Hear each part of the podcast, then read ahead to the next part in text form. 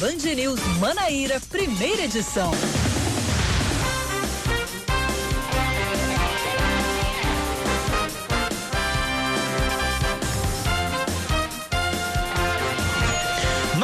Horas 26 minutos em João Pessoa, 9 horas 26 minutos na Paraíba. Bom dia, bom dia, bom dia. Hoje é sexta-feira, alegria, alegria. Dia 26, 26 de junho de 2020. Começando mais um Band News Manaíra, primeira edição comigo, Cacá Barbosa e com ele que tá feliz da vida porque hoje é sexta. Leandro Oliveira, bom dia, Lele. É, claro, encerrando a semana, Cacá. Excelente dia para você e para quem tá na programação desde cedinho. Vai ficar com a gente, claro, até às 11 da manhã no nosso jornal de sexta-feira atualizando as principais notícias da Paraíba, do Brasil, do mundo. Vamos embora, Cacá? Para mim, a, a, a sexta-feira tem gostinho de sexta porque eu sei que amanhã eu vou acordar mais tarde.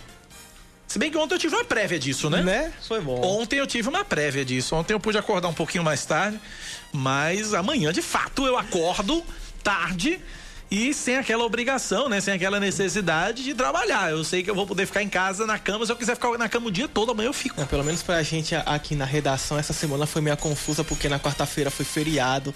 Aí parecia é. que a gente tava trabalhando no domingo. No domingo, porque, né? Que negócio Aí na quinta-feira tava com cara de segunda, enfim. É, você disse que hoje tá com cara de terça, é? É. Hoje Mas tá hoje é sexta, não então confunda. Tá. Não confunda. Hoje é sexta-feira, 26 de junho de 2020. Vamos aos destaques de hoje.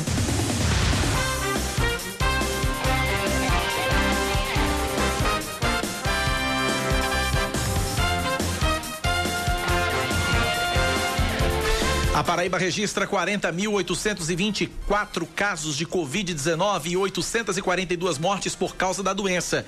Até o momento, 12.113 pessoas estão curadas. De acordo com a Secretaria Estadual de Saúde, a ocupação total de leitos de UTI em todo o estado é de 66%.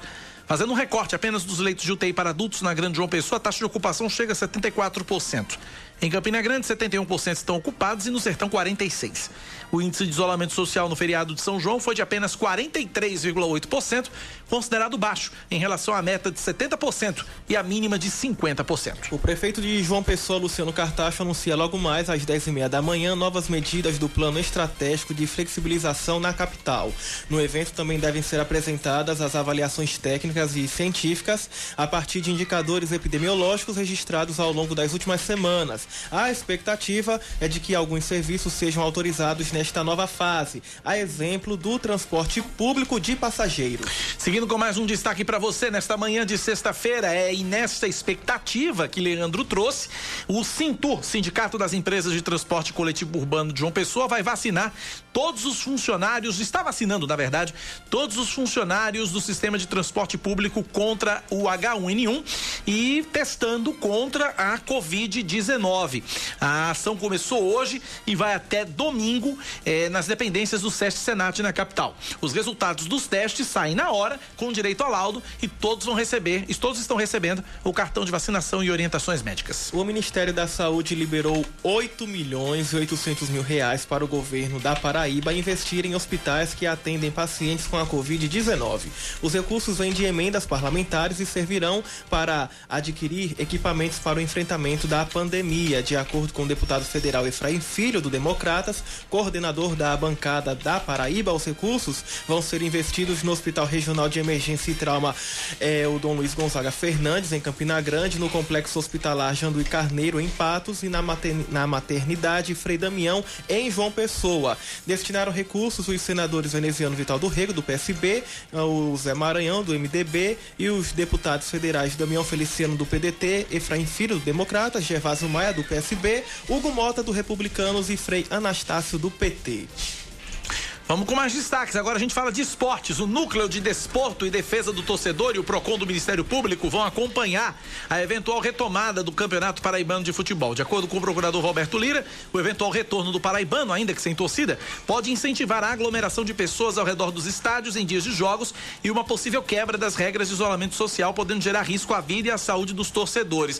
É, a Federação Paraibana de Futebol vai ser notificada para que apresente em cinco dias os protocolos de prevenção, assim serem adotados para evitar a contaminação pela Covid-19. A, a, competição está marcada para reiniciar no dia 18 de julho. Com, e dentro desse assunto, o ouvinte aqui, final do telefone 0727, lembra, o Bruno Lobo lembra de ontem a comemoração do título do Liverpool, a aglomeração que foi e podemos ter um cenário semelhante. A preocupação do Ministério Público é essa, que não tenha esse cenário de ontem no Liverpool, na comemoração do Liverpool, na, no, no, no, no nos estádios paraibanos, né? Não pode ter público dentro do estádio, mas fora não dá para controlar, não é verdade? É, sentimento de torcedor é meio irracional, né? Não, torcedor, pois é. é. Torcedor é bicho irracional, é verdade. Eu concordo plenamente com você. Ele perde completamente a razão. É, pronto. É o coração 100%. E depois de 30 anos, vamos, com um, um, um nó na garganta pra gritar que é campeão. Sem... Aí o cara. Não, eu até. É, é, tá errado, tudo bem, mas eu, eu até entendo o torcedor.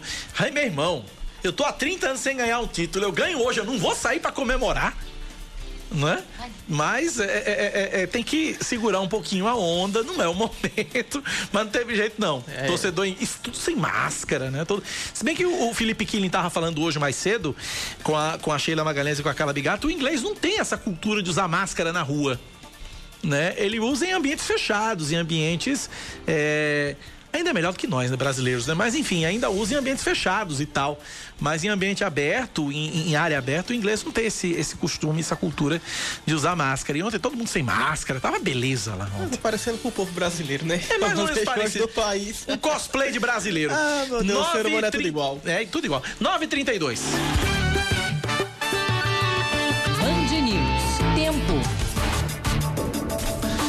A sexta-feira em João Pessoa deve ser de sol entre nuvens, é, sol entre nuvens, podendo chover rápido durante o dia e também à noite. Mínima de 22 graus, máxima de 29. Neste momento na capital paraibana, 27 graus é a temperatura. Na Raia da Borborema, previsão para hoje é de sol entre nuvens pela manhã e pancadas de chuva à tarde e à noite. Mínima de 17, máxima de 27, agora 24 graus. 9:33 na Paraíba.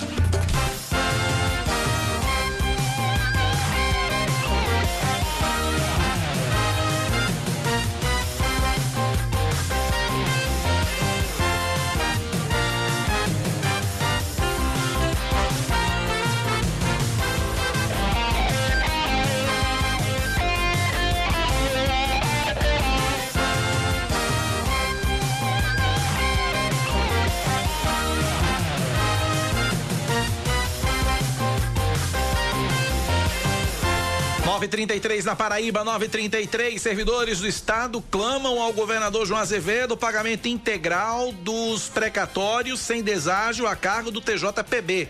Muitos servidores já com mais de 70 anos de idade. O Jair Santos que manda essa mensagem pela quinhentésima sétima vez. Toda vez ele fala disso, toda vez ele cobre e o Estado nem o TJ respondem a respeito desse assunto. Vixe. Jair Santos, pelo jeito, vai ter que mandar mais 500 vezes essa mensagem, ou mais 500, ou mais 500, porque precatório é um negócio, é uma realidade muito, mas muito distante, infelizmente. 9h34 na Paraíba, 9 da manhã, mais 34 minutos agora. A gente começa esse jornal falando exatamente dos operadores do transporte público de João Pessoa que estão fazendo os testes para Covid-19. E quem está acompanhando é o novo repórter da TV Band Manaíra, Roberto Augusto. Bom dia. É, bom dia. Fiquei até nervoso agora, chamou de Roberto Augusto. Betinho Nascimento, bom dia, Betinho. agora, agora. Olha, Cacá, bom dia para você, bom dia, Leandro, bom dia a todo mundo que tá nessa sexta-feira aí, ouvindo aí é, a nossa Band News FM Manaíra. É isso mesmo, Cacá. Os funcionários aí é, do sistema de transporte público de João Pessoa começaram a ser testado, ser testados a partir de 8 horas da manhã de hoje. Aí essas testagens para a Covid-19 vai acontecer hoje, amanhã e domingo. Ao todo serão cerca de 1.800 profissionais do transporte coletivo, ah, entre motoristas, é, é, cobradores, pessoal também que trabalha é, nas sedes das transportadoras do, do, do, dos ônibus, né? E aí vai ser os funcionários de modo geral, não só motoristas e cobradores. E assim, eu, eu, eu, eu acabei de sair de lá, para falar a verdade, é, do Sesc Senado, no Distrito Industrial, onde está acontecendo essas testagens, tem bastante gente já lá, é, muitos colaboradores, mas está todo mundo de máscara, aguardando para ser testado. Betinho, eu vi uma foto que um, um, um, ouvinte me mandou, Betinho. Um ouvinte me mandou uma foto aqui. É, tem uma. uma tá, tá, ele diz assim que tá tendo, uma, tá tendo uma aglomeração no local da vacinação. É isso mesmo, Betinho? Você viu a aglomeração por lá? Isso mesmo, lá. A aglomeração grande, diversos funcionários lá, é, justamente para realizar a, testagem, a testagem da Covid-19 e também serem vacinados contra a gripe H1N1. Mas tem realmente muita gente lá no local. É, são três dias justamente para tentar evitar a aglomeração, mas aí hoje é, tinha bastante, já tem bastante gente lá. Isso vai decorrer durante todo o dia de hoje. Aí assim, o funcionário que apresentar um teste positivo para a Covid-19 vai ser afastado das funções, né? Aquela previsão que todo mundo já conhece, de cerca de 14 dias. E dependendo do estado de saúde, vai ser é, internado ou não, né, dependendo da situação em que ele se encontrar, e vai ser acompanhado pela Secretaria é, Municipal de Saúde. Tem diversos profissionais de saúde lá no local, além das testagens, como eu já falei, está também acontecendo a vacinação contra a gripe H1N1. E o, a ideia é justamente a retomada é, das viagens é, locais, né, no, ou seja, de bairro para bairro, né, transporte coletivo, nessa expectativa de retomar já na próxima semana. Isso faz parte é, desse processo de retomada, de acordo com o diretor institucional da Cintu, o, é, Isa, o Isaac Moreira. Ele falou que justamente faz parte de uma parceria da Cintu com a prefeitura para que essa retomada seja mais segura. Ele também falou justamente sobre a questão da higienização nos ônibus, que além das pessoas é, que foram testadas, que trabalham diretamente com o transporte coletivo, vai ter também uma higienização bem rigorosa para que essa volta é, dos ônibus coletivos aqui em João Pessoa seja mais de, de forma mais segura, Cacá Barbosa.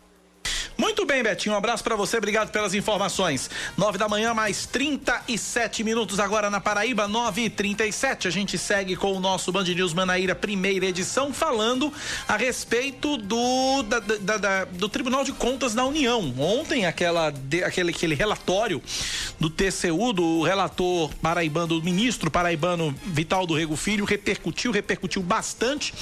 E nesse relatório, o tribunal, o relator aponta a, a ausência de estratégias do governo federal para combater a Covid-19. E aí, enquanto isso, o secretário de Saúde da Paraíba, Geraldo, Geraldo Medeiros, relembrou a criação do Comitê Científico do Nordeste logo no início da pandemia para evitar a transmissão da doença. Reportagem de Leandro Oliveira.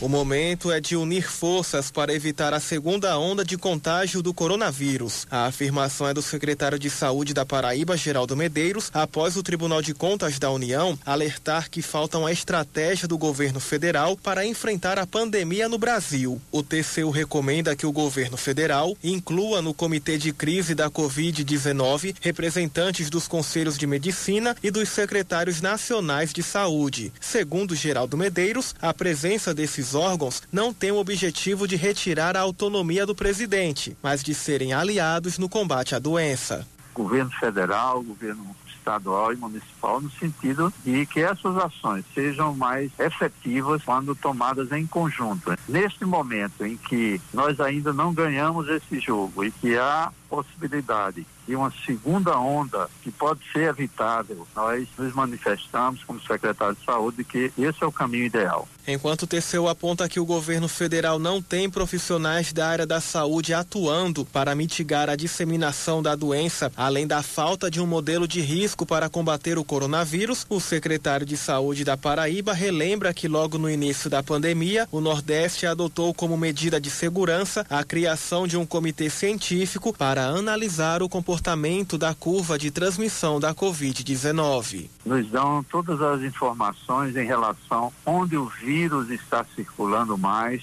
os municípios com maior aglomeração, a intensificação de casos novos confirmados e o percentual da taxa de letalidade. A Paraíba hoje é, é um dos estados do norte e nordeste, é a menor taxa de letalidade. Essas as diretrizes desse comitê científico, por isso que a Paraíba está numa posição é, segura, confortável, mas nós ainda não ganhamos esse jogo. O relatório do TCU, aprovado por unanimidade entre os ministros da Corte, fiscaliza as ações de controle, integridade e transparência do governo federal. O documento determina ainda que a presidência divulgue dentro de 15 dias as atas da reunião do Comitê de Crise contra a Pandemia.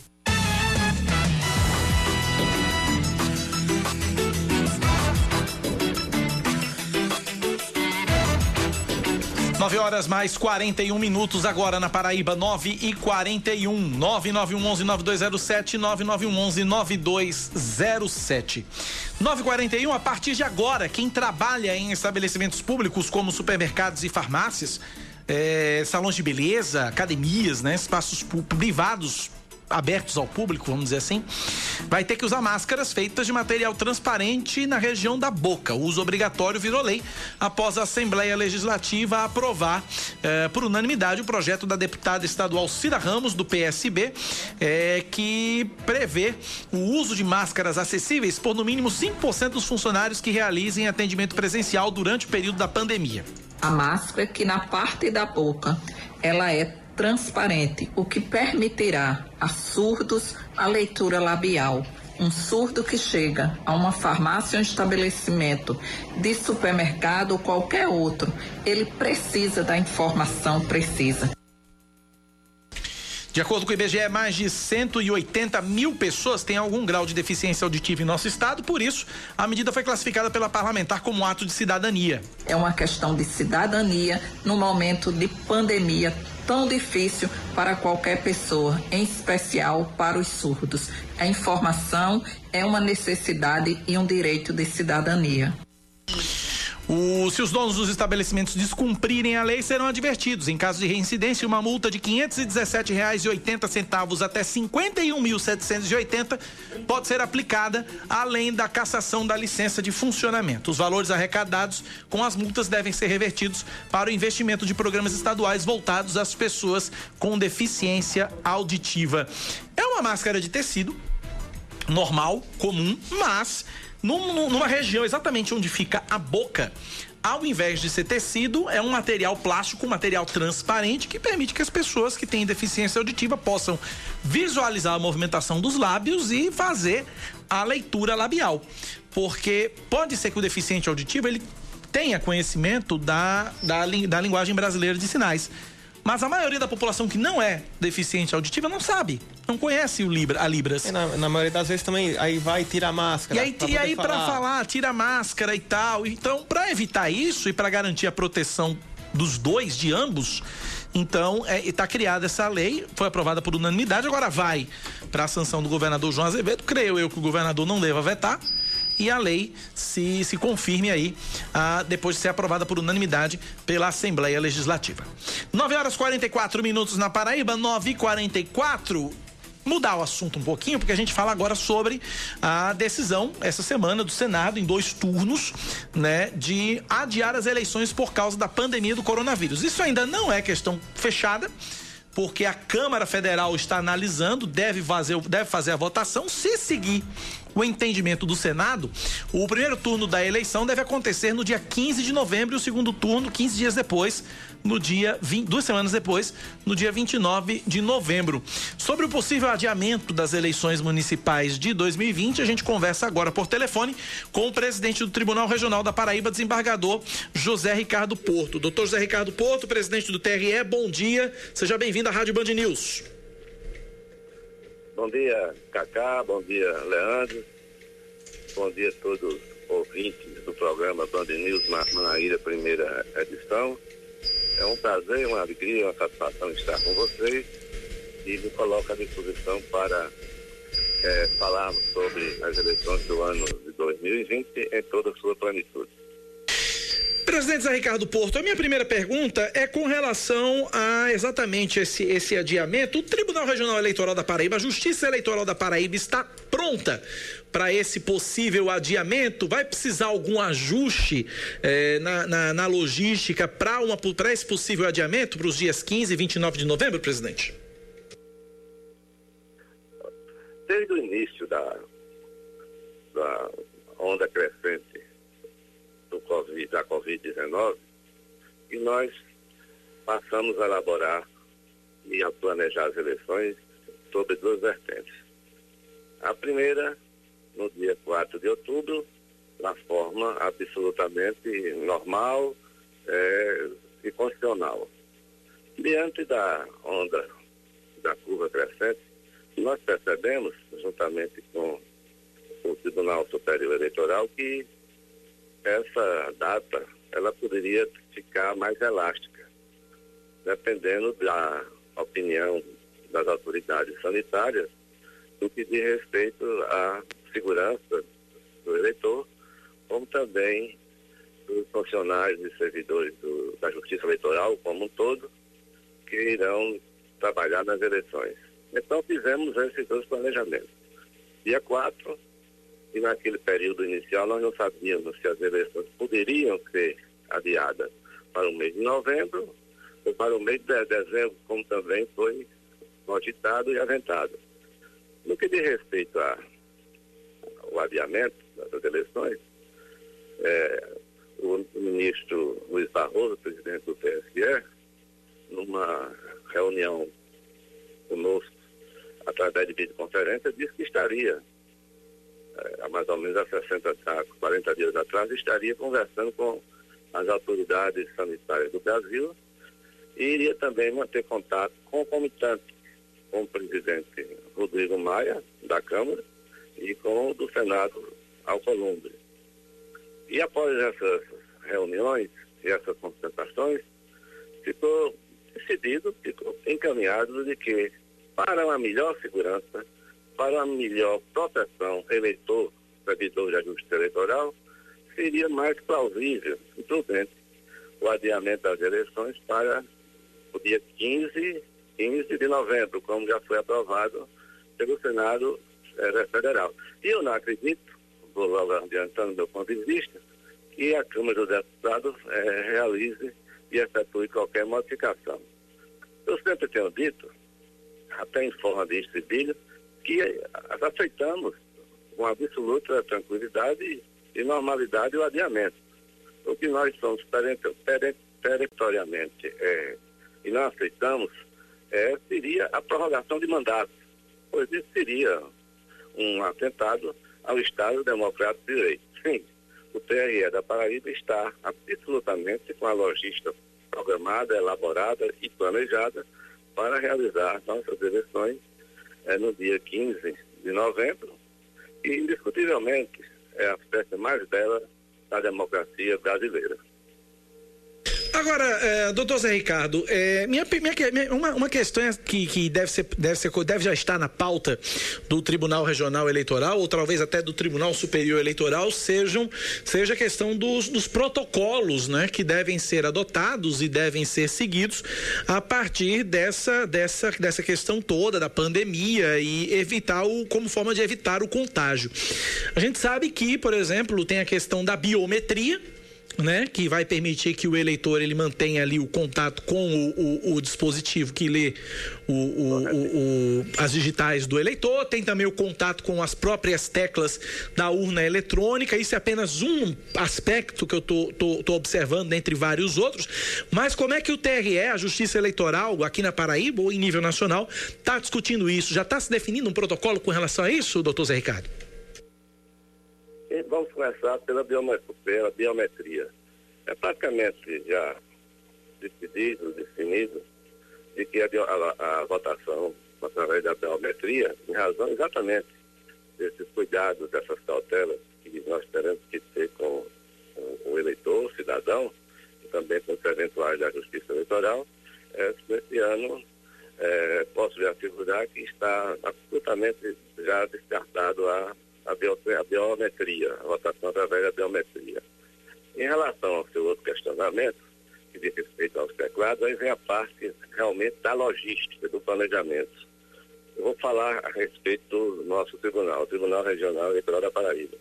Nós estamos já, abrimos um, um processo de, de, de protocolo para que possamos propiciar aos nossos eleitores, aos nossos eventuais da justiça, dentro das possibilidades, uma melhor proteção, como máscara, álcool gel, luvas e etc., para que possamos proteger o eleitor, é, também os nossos servidores. E diga a você que estamos muito preocupados exatamente com essa situação. Eu lhe trago um exemplo a você recente, é que é, eu viajei para uma cidade do interior do estado e fiquei assim numa situação de, de desalento. Quando verifiquei filas quilométricas em estabelecimentos de crédito, por pessoas que estavam ali procurando aqueles auxílios emergencial do governo federal. E o que mais me deixou estarrecido é que 80% dessas pessoas não estavam assim sequer com máscaras.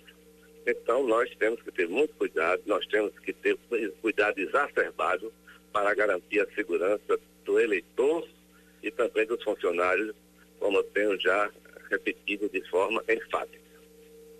Leandro Oliveira tem uma pergunta para o presidente do Tribunal Regional Eleitoral da Paraíba, desembargador Zé Ricardo Porto. Por conta da pandemia, para evitar aglomeração, foi ventilada a ideia de votação online. Para agora, nesse momento, fica inviável. Mas para o futuro, o que, que o senhor pensa sobre essa ideia? Seria seguro votar assim? Já se pensa em uma votação online, seja por aplicativo, via internet, alguma coisa do tipo, desembargador? Após a, a pandemia, é, que caso, veja só, eu tenho acompanhado isso de perto porque eu tenho muita preocupação na segurança dos servidores e dos eleitores nessas eleições. Caso não se consiga logo a, uma vacina, é, nós teremos que conviver com essa pandemia durante mais de 10 anos. Durante mais de 10 anos. Então, é, é é, essas, esses avanços tecnológicos, como votar pelo computador através da, da, internet, convenções através de videoconferência, isso tudo estará em pauta. Mas acredito é, que esse ano, no ano 2020, nós não teremos condições de implementar esse tipo de votação. Mas a de futuro, essa será a realidade. Nós temos que se adaptar aos fatos novos a maior, o maior conceito de inteligência que Einstein proclamava é a capacidade do homem de se adaptar aos fatos novos. Então, após essa pandemia, pandemia ou durante esse próprio período de pandemia, o mundo já mudou. Nós estamos conversando por telefone com o presidente do Tribunal Regional Eleitoral da Paraíba, José, desembargador José Ricardo Porto. Doutor Zé Ricardo, com esse adiamento das, das eleições, essa, essa possível mudança da data das eleições, não apenas a data das eleições mudam, mas outras datas também mudam, né? Como, por exemplo, o prazo para registro de candidaturas, realização de convenções. Tem como só detalhar rapidamente ou passar uma pincelada rápida para o nosso ouvinte com relação a essas mudanças de datas da pré-eleição, doutor Zé Ricardo? Ricardo? Essas mudanças já estão inseridas praticamente na, na PEC, que foi aprovada pelo, pela Câmara dos Deputados. Serão, serão mudanças exatamente no que você explicitou, no tocante às datas. Mas as mesmas condições, as mesmas exigências, as mesmas formalidades, elas irão perdurar.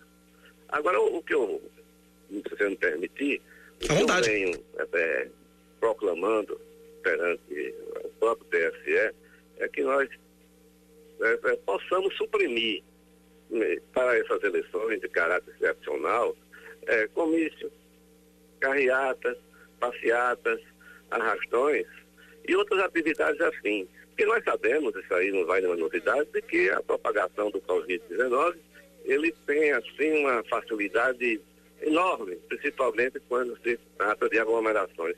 E todos esses eventos festivos até da, da, da campanha eleitoral, eles poderiam ser suprimidos, poderiam ser relegados a um plano secundário, porque é, no início nós conversamos sobre modernidade, sobre votação através da internet, e hoje é, o, o eleitor do mais distante município da Paraíba, ele tem um celular. E quando ele tem um celular, tem, é, entra nas mídias é, Facebook, Instagram, WhatsApp, etc.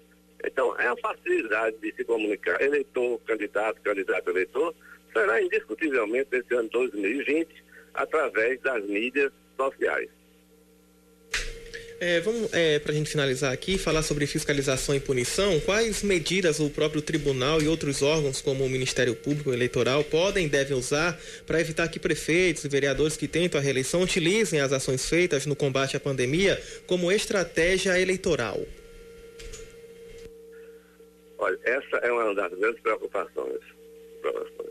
O Ministério Público da Paraíba, o Ministério Público Eleitoral, ele é chefiado e tem o, o comando do doutor, o procurador Odor Silva, que é um homem absolutamente identificado com toda a legislação eleitoral e com esses problemas e essas situações que certamente nós iremos nos deparar com elas. Então, a, a nossa preocupação, juntamente com o Ministério Público Eleitoral, é uma fiscalização mais presente, inclusive através de próprios próprios meios de segurança, polícia militar e também vamos utilizar na campanha a Polícia Federal, que é a Polícia Judiciária do Poder Judiciário Eleitoral. Conversamos, portanto, com o presidente do Tribunal Regional Eleitoral da Paraíba, desembargador José Ricardo Porto. Doutor Zé Ricardo, obrigado pela participação, um forte abraço. Desejo desde já bom trabalho nessas eleições. Eu sei que o TRE vai ter muito trabalho especificamente esse ano. Forte abraço, doutor. Um abraço, obrigado. Forte abraço. 9 da manhã, 57 minutos agora na Paraíba, 9h57. Então, não teremos aí a biometria, né? Não teremos aí a biometria esse ano. É, a biometria vai ser abolida, justamente para evitar a questão do, do, contato. Agora o TRE está pensando na questão aí da, da, da higienização, né, da, da do, do, eleitor com relação ao uso da, do contato com a urna eletrônica, né? E a, a até mesmo também os próprios funcionários, né, servidores. É, os próprios funcionários, servidores e tal. Acho que deve, deve, deve usar o famoso álcool gel aí, antes e depois da votação.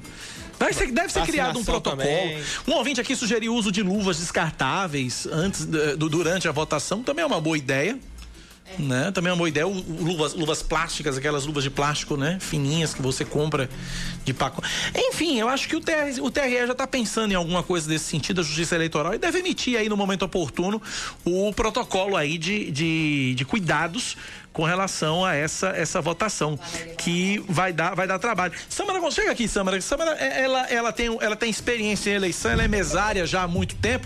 Isso deve atrasar um pouco a, a votação, né, Samara? Bom dia, Cacá. Bom dia, Leandro, a todos os ouvintes. Eu acredito que deva sim atrasar um pouco mais, porque a biometria ela veio justamente para agilizar esse é. processo, para otimizar o processo das eleições, vai né? Voltar porque aí você não né? precisa assinar a pessoa já vai direto ali, a gente coloca, digita o número do título de eleitor, a, a, é, libera e a pessoa só coloca a biometria ali e está liberada para votar. Só que agora não. Aí vai ser um pouco mais complicado, porque também a gente, que é mesário, vai ter contato com aquela, aquele caderno que a gente já tem. É. Mas a gente vai ter o, o, contato, porque a pessoa vai ter que assinar. Então eu vou levar pegar. minha própria caneta. Vou levar minha Aí vai caneta. ter a caneta que a gente disponibiliza também, que todo mundo vai usar a mesma caneta. A gente vai precisar também sempre estar tá higienizando. Então vai ser um realmente um processo eleitoral diferenciado. Vai ser lento, né? Vai ser lento, até porque são, por sorte, é, prefeito, são dois candidatos, prefeito e vereador. Dois, graças a Deus, porque se fosse Cacá Barbosa, as eleições, a presidente, governador, e deputado federal e estadual ia ser complicadíssimo, não, porque essa eleição ela já demora muito. Já demora muito porque são muitos votos. Você são vota muitos. deputado estadual, deputado federal, senador, dependendo da eleição, um Isso. ou dois. Vamos colocar dois na pior das hipóteses? Aí já são quatro votos. Governador, cinco, presidente, seis. É complicado. Você dá seis votos. Ainda bem que é só prefeito e vereador, porque é mais prático. Principalmente mais prático. em sessões que tem bastante idoso. Aí acaba demorando um pouquinho mais. Na minha, por exemplo, acaba demorando um pouco mais. Então, é, realmente vai ser um processo eleitoral totalmente diferenciado e que todo mundo vai precisar se adaptar, tanto o eleitor quanto quem está trabalhando nas eleições. São 9h59 na parede. Eu tava fazendo uma conta rápida. Esse ano o eleitor ele vai precisar dar nove toques na urna. Nove toques. Os dois números do, os dois números do, do candidato a prefeito, tecla confirma. São três toques, né? Uhum. Mais os cinco do vereador, são oito. Mas a tecla confirma, nove. É, no mínimo nove. No, no máximo nove. É, no máximo nove, né? Porque também tem aqueles que podem. Tem o cara que mete branco, confirma, que são dois, são dois toques para cada candidato. É. Tem o cara que mete o zero, zero e confirma, que anula. né? Então, no máximo, são nove toques que o, o, o- eleitor vai dar. E se tiver que na- corrigir o número? E se tiver que corrigir, aí é um problema, é verdade. Se, se, se teclar errado e corrigir, é um problema. Isso sem falar, a gente tá esquecendo da testagem que deve acontecer com as pessoas que vão trabalhar também. É verdade, tu- os, os besários devem Vai ser ter testados. que haver uma testagem. Vai ter que ter, vai ter que testar. Porque imagina, a pessoa tá trabalhando ali com Covid-19, não sabe? Verdade. E o que é mais complicado, Cacá, que isso vai ter que ser feito, não vai ter que ser feito uma semana antes. Porque ela vai que a pessoa tenha Samara, se fosse você, eu abriria a pessoas. mão da sua folga e viria trabalhar no dia da eleição aqui na rádio. É mais divertido. Eu, eu acho, eu tava até pensando nisso hoje. Eu, eu acredito É mais que tenha mais essa possibilidade. Não, eu acho que acredito que tenha essa possibilidade, já que se eu alegar que eu estarei trabalhando. Eu nunca fiz isso, porque, né, sempre eu fui liberada. Mas agora eu não sei como é que vai, Não, eu, eu, eu fui. Eu, logo quando eu transferi, vou contar uma história pra vocês. Logo quando eu transferi meu título aqui pra Paraíba, é, em 2006. 2006, cheguei na Paraíba em dezembro de 2005. Então, dois, dezembro de 2006, logo no começo de 2006, transmi- transferi meu título para Paraíba. Volto até no, no IFPB, inclusive. Aí, quando eu, eu, eu fui transferir, aí, na- aí chegou lá na minha casa a convocaçãozinha do TRE para eu ser mesário. Eu trabalhava, vou dizer aqui, trabalhava na Rádio 98, na Rádio Correio. E aí eu ia trabalhar no dia da eleição. Claro, eu era o, eu era o, cara, eu era o cara que fazia o- a sonoplastia do, do Correio Debate. Na época com Rui Dantas, Gutenberg Cardoso e Oswald Pereira, os meninos do sertão. E aí eu tinha. E aí eles não abriam mão, eles, eu tinha que estar lá pra fazer. Eu digo, como é que eu vou fazer? Como é que você. Aí eu consegui Uma declaração. uma declaração assinada por Gutenberg Cardoso, que era o diretor da rádio, Verônica Guerra, que também era gerente de jornalismo da rádio. Entreguei lá na Justiça Eleitoral, tudo certo. Nunca mais me chamaram. Não, é o que deve acontecer comigo. O que eu tenho medo. Porque eu amo trabalhar nas eleições, Cacá. Você já sabe o motivo. É, eu sei, você, você- você ganha folga. Tá bom. Final, o Kennedy no Valentina tá me desejando um mal danado aqui, rapaz. Deixa eu ver se eu adivinho aqui você sai a candidato. Porque É, que- meu voto é de Cacá pra prefeito de João Pessoa. Faça isso não, meu irmão. Não me, não, não me queira, não. Não me queira na política, não. Eu prefiro 10 mil vezes ser estilingue do que ser vidraça. 10 e 2, intervalo, a gente volta já. Você está ouvindo Band News Manaíra, primeira edição.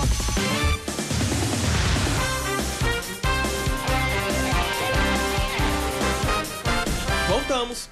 10 horas, 6 minutos na virada do ponteiro. Após reunião virtual com membros do Ministério Público da Paraíba, o prefeito de Campina Grande, Romero Rodrigues, deve alterar o decreto que permitia a abertura de bares, parques e academias a partir da próxima segunda-feira.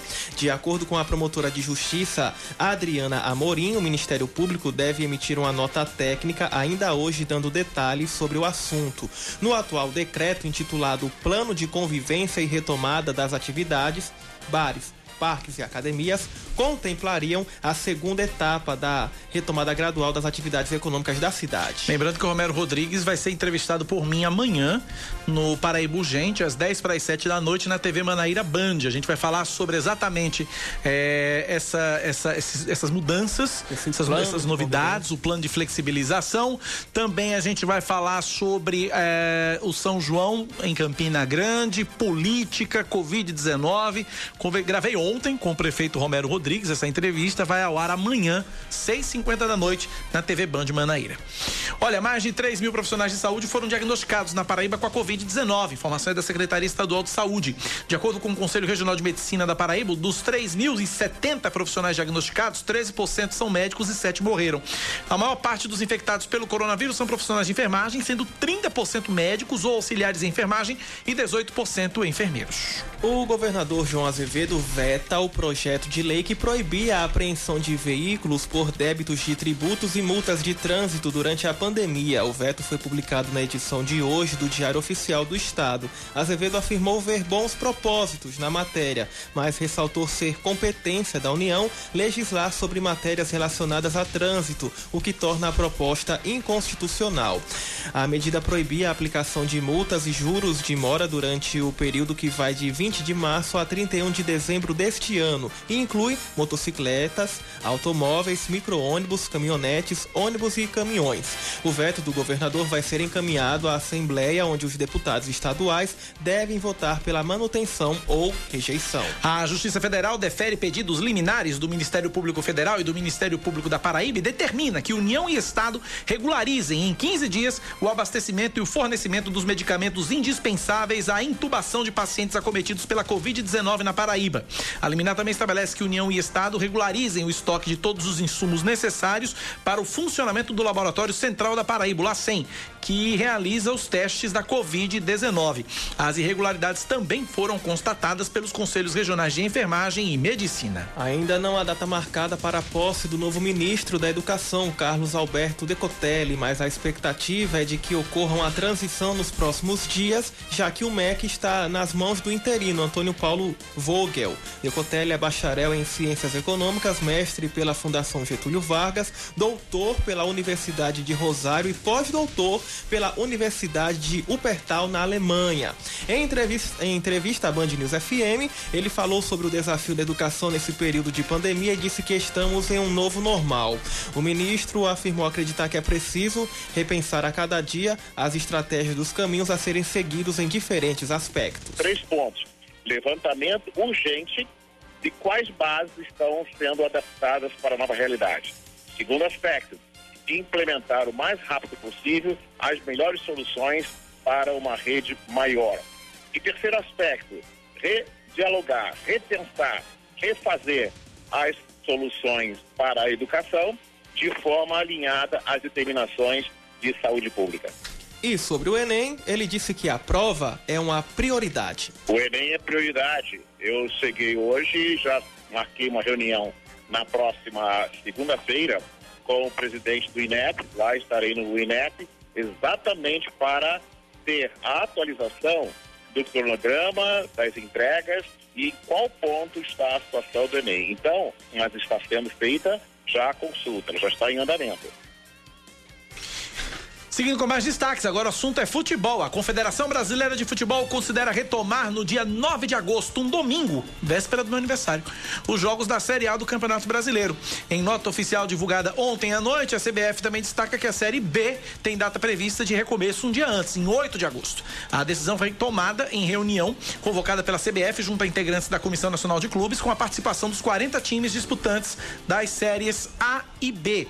Uh, as datas básicas e o cronograma de retorno foram propostos pelo presidente da CBF, Rogério Caboclo, e apoiados pelos clubes. O retorno do futebol depende da liberação das autoridades de saúde, de acordo com a CBF.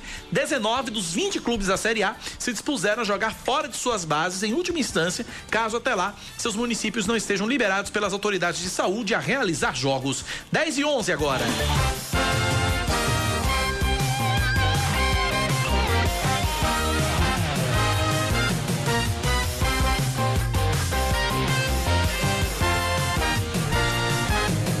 9911-9207 é o nosso WhatsApp, 9911-9207. É, ouvinte final do telefone 3120. Kaká, política, não ceda ao lado sombrio da força. Homem, tô fora dessa. Microfone não dá volta pra ninguém, não. E aqui também o ouvinte Rocha, do Valentina. Kaká, quer dizer que deste ano o eleitor vai usar mais teclas para votar do que teclas que o sanfoneiro usa? Não, nem tanto, nem tanto. São nove toques apenas.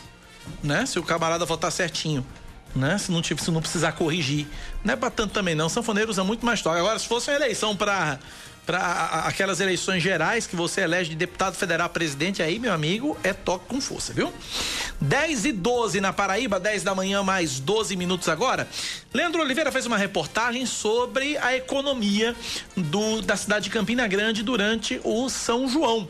São João, que a gente sabe, mês de junho, é um principal combustível da economia de Campina Grande, mas esse ano o cenário na terra do maior São João do mundo mudou completamente por causa da pandemia. Leandro Oliveira fala sobre isso. Vamos ver. A camisa xadrez continua na loja. A bota da moda ainda está exposta e em promoção. Em pleno período junino, esses itens estão sobrando. Apesar da volta gradual do comércio em Campina Grande, terra do maior São João do mundo, a movimentação na economia foi bem pequena, de acordo com o gerente de uma loja de calçados, Alessandro Rodrigues. Não pode se esperar como era antes, mas o bom é que está se vendendo, né? O bom, a gente abriu as lojas, o bom é que a gente está satisfazendo o público de Campina Grande e uma coisa muito viável porque estamos vendendo. No setor do vestuário não é diferente, o cenário também é desanimador, como conta o gerente Júnior Barbosa. A procura também diminuiu muito, então a gente está tomando todos os cuidados para é, a clientela normalmente vir e realmente voltar ao normal, que, a, que o que acontece não vai ser não vai ser do dia para a noite. Isso vai ser uma coisa que vai vir com o tempo, né? A queda já era esperada pela Câmara de Dirigentes Logistas de Campina Grande. Entre os dias 1 e 15 de junho, o delivery foi usado por mais de 54% dos consumidores. Outros 85% compraram de forma online. Os lojistas disseram que o serviço pela internet foi o que salvou as lojas durante o fechamento do comércio e que a ferramenta veio mesmo para ficar e ajudar na recuperação da economia. A gente conversando aqui offline, a gente conversando aqui offline, fora do ar, e chegamos aqui à conclusão, Leandro Oliveira e eu, que estamos comprando muito mais pela internet. Sim. Nosso, nossa tendência de compra pela internet tem sido maior. Né? Por exemplo, é, pedir comida, por exemplo, pelo aplicativo. Muito. Muito eu. Né? Pedir comida pelo aplicativo. Comprar pelo, pelo, pelos aplicativos de, de compra e venda, né? Eu já. Aplicativo de loja. Eu comprei um notebook pela internet recentemente. É, cada um tem um perfil diferente, né? Você é mais o que na tecnologia eletrônica. É, é eu, eu compro mais, mais, eletrônico. Roupa, roupa eu não compro pela, pela roupa, internet. Calça, é, calçado também. Agora, sabe por que eu não compro roupa e calçado pela internet? Não é por nada, não. Por uma razão muito simples. Não existe um padrão no tamanho. Você pode pegar duas peças, pode observar, duas peças de, de fabricantes diferentes. É, a forma é diferente. É, você pega uma, uma camiseta G de um fabricante X e uma roupa G de um fabricante Y, as é G do mesmo jeito. É, mas as mas medidas uma, mas as medidas são completamente diferentes. Usam padrões diferentes. Não existe um padrão. definir o que é G. É, não é existe um padrão. Não existe um padrão. Por exemplo, uma calça que eu compro numa loja, determinada loja, eu visto 46, na outra loja 48. Como assim? né? Se eu vestir a 46 da outra loja, a 46 fica justa. Aí eu prefiro entrar em sites que eles dão como opção benefício da troca, né? É, mas a eu sou muito agoniado. É, eu não é. tenho tempo pra. Eu Aí... não tenho tempo nem paciência pra. Aí, é, imagina, receba roupa. Primeiro que a entrega, principalmente se você depender de correio. Tá difícil. Né? A entrega é uma benção. Pra você ter uma noção, eu comprei Comprei um presente para minha namorada. Dia dos namorados, comprei. Não chegou ainda não? Chegou ainda não, meu amigo. Não chegou ainda, acredite se quiser. Pelo menos eu... ela é compreensível, né? Demais, demais, demais. Eu comprei o, o, o, um, um par de tênis para ela. Comprei um par de tênis para ela no dia 28 de maio. 28 de maio. O tênis foi postado dia 2 de junho. Hoje é dia 26. Desde o dia 13, o objeto está encaminhado de Recife para Natal. E aí o que que acontece? Eu vi ontem, aí minha namorada que mora em Natal viu ontem me mandou uma reportagem dizendo o seguinte, que os funcionários dos Correios em Natal, a maioria dos funcionários do Correio está com Covid, não está indo trabalhar, as encomendas estão atrasadas, tem encomenda que ainda está dentro do container, Olha que não foi aberta, não foi, não foi registrada. Tá um negócio no Rio Grande do Norte. E junta com a incompetência dos Correios em si, tá o caos a entrega dos Correios no Rio Grande do Norte. Não sei se aqui na Paraíba tá desse jeito. Mas aí você veja, aí imagine você comprar uma camiseta, uma roupa, uma calça. Aí eu vou compro, entrega pelo correio. Aí espera um mês para chegar. Aí chega. Aí quando chega eu visto, não dá. Aí é um mês para voltar. E é mais um mês para vir. Eu preferi na loja. É mais prático. Olha, é, falando em Campina Grande, daqui a pouco, daqui a pouquinho, tem uma reunião, né? Daqui a pouquinho tem uma reunião. O, o decreto, né? Da, é, exatamente. Pra... Sobre a reabertura de bares, parques, academias já na próxima segunda-feira. Exatamente. Né? Existe a previsão. O plano original é esse. O plano original é esse: é reabrir a partir de, de, de, de segunda-feira bares, parques, academias, lojas restaurantes, também, lojas acima de 200 super... metros quadrados, Isso. né? Os shoppings e tal, mas parece que depois de uma reunião com o Ministério Público, o prefeito Romero Rodrigues deve dar uma recuada, deve dar uma segurada, dizer, não, peraí, agora não. É, tá prevista agora, 10 e meia da manhã, essa reunião também em Campina Grande. E vamos ver o que, que acontece. Vamos ver o que, que acontece. Aqui, ó, tá dentro da desse plano, academias com ocupação inferior a 50% da capacidade e obedecendo distanciamento e proteção de equipamentos. Aí eu me pergunto, por que abaixar a capacidade? Deveria então se ampliar até mesmo o horário né, de, de atendimento para evitar a aglomeração, evitar um fluxo maior de pessoas. Agora isso pode gerar uma, uma agora isso pode gerar uma frustração grande entre esse pessoal, os donos dos bares, restaurantes, proprietários de academias, principalmente, porque é uma turma que está muito tempo sem trabalhar, né? Uma turma que está muito tempo sem trabalhar e o pessoal que já estava se planejando naquela expectativa para para segunda-feira. Aí aquela sensação, aquela tese do menino que tá esperando o presente de Natal do Papai Noel, o presente tá prometido, né? Ei, olha, você vai ganhar um videogame no Natal. Certo? Você vai ganhar um videogame. Qual é o videogame mais de última geração? O PlayStation quê? Acho que é o 5 É o 5, sei lá. O PlayStation 18. É. Né? O caba tá Você pagando. vai ganhar o, É porque eu sou o, do tempo de o videogame, mas não vai ter jogo. Não, né? não é nem isso. Você não vai ganhar o videogame agora. Você vai ganhar o videogame. Olha, o videogame tá previsto pra chegar segunda-feira. Você vai receber o videogame segunda-feira. Aí chega no sábado, aí diz assim: "Ei, o videogame não vai ser segunda-feira não, vai ser mais tarde. Vai ser, não sei, vai chegar um dia". Olha que frustração você vai dizer pro menino isso? É, como, é que pode ficar com a ocupação pela metade ou 30%? Isso aqui não. Não, mas aí, não, mas aí, mas aí, mas aí é protocolo. O mundo tá fazendo isso, Leandro. Com relação à ocupação pela metade ou 30%, o mundo tá fazendo isso. Né? O mundo tá fazendo isso. E, e, e quanto não tiver a vacina, ache bom, viu? E ache bom. Porque é, é- é bem. é- é- é- o distanciamento social tem que manter de um metro e meio mesmo. Não tem pra onde correr. Não tem pra onde correr. A menos que você faça investimento, como eu vi uma academia fazer aqui em João Pessoa, que investiu em paredes, telas de, de acrílico entre um equipamento e outro. Santa Rita também, uma academia em Santa Rita, tem uma academia aqui em João Pessoa, famosíssima, que investiu, colocou as paredes de acrílico ou vidro, eu não sei do que que é, entre um equipamento e outro, para garantir aí o, o- o- o distanciamento e tal, enfim. É, é, é uma coisa, é uma questão delicada e que vai ter que ter mesmo enquanto não se chega uma, enquanto não se encontra uma vacina. Enquanto não se encontra uma vacina, enquanto não se encontra uma. Né? Porque no H1N1, a gente tem que lembrar que no H1N1 a gente deu sorte que tinha o Tamiflu e, a e- e- o Tamiflu já resolvia o problema e aí a gente pôde esperar a vacina. E agora não tem isso.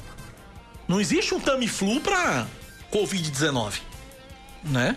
Então tem que esperar a vacina mesmo e rezar pra essa vacina dar certo. Rezar pra essa vacina dar certo, pra gente poder ter, voltar mais ou menos ao que era antes. 10 da manhã, 21 minutos. O que, é que eu faço agora, hein, Leandro? Intervalo. Intervalo. Daqui a pouco a gente volta com outras notícias pra você aqui na Band News. Até já. Você está ouvindo Band News Manaíra, primeira edição.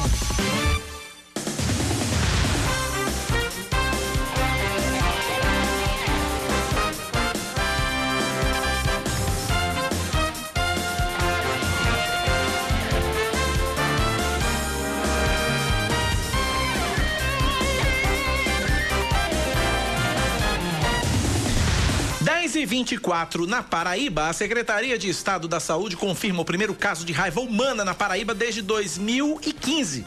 Uma idosa de 68 anos, moradora do município de Riacho dos Cavalos, no sertão paraibano, foi mordida na mão por uma raposa no último dia 8 de abril. Precisou amputar parte do membro. O resultado do exame laboratorial saiu anteontem. A mulher está internada no Hospital Universitário Lauro Vanderlei, em João Pessoa. O estado de saúde dela é considerado grave.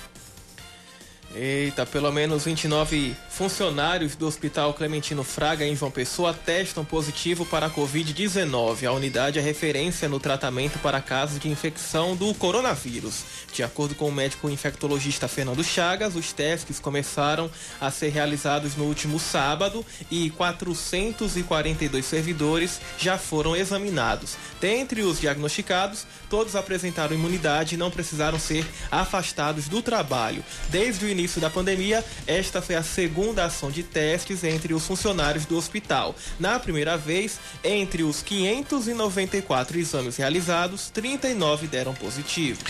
Essa frase eu vou usar na época que eu apresentava o Paraíba Urgente, quando tem esse, essa, é, quando, quando isso acontece. Samara Gonçalves vai lembrar. Tem picareta na cadeia.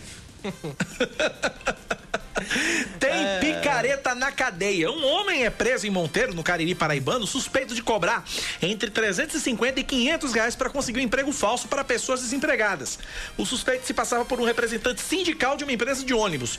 O homem prometia emprego para pessoas que estavam interessadas, mas cobrava a quantia para poder disponibilizar a vaga. Além disso, ele também já praticava negócios fraudulentos pelas redes sociais, vendendo produtos, recebendo a quantia, mas sem realizar a entrega. De acordo com o delegado Jorge Luiz, há vítimas no Rio Grande do Norte e na Paraíba, mas a maioria delas é do estado do Ceará. Eita, o delegado paraibano Fabiano Emídio vai assumir a chefia da, da, da, divisão de repressão à corrupção da Polícia Federal responsável pelas ações da PF em todo o Brasil.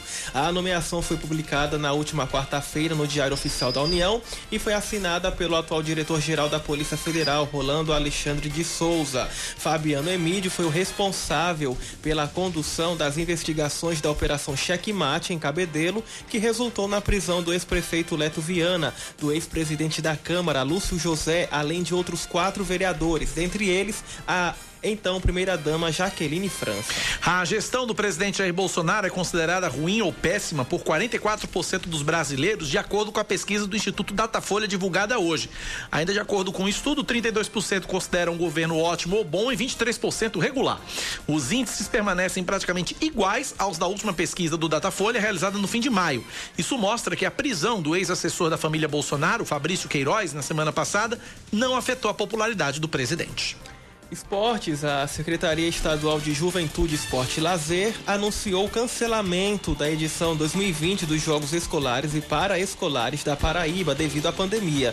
A medida está alinhada com a decisão do Comitê Olímpico Brasileiro, que comunicou oficialmente o cancelamento dos Jogos Escolares da Juventude previsto para novembro.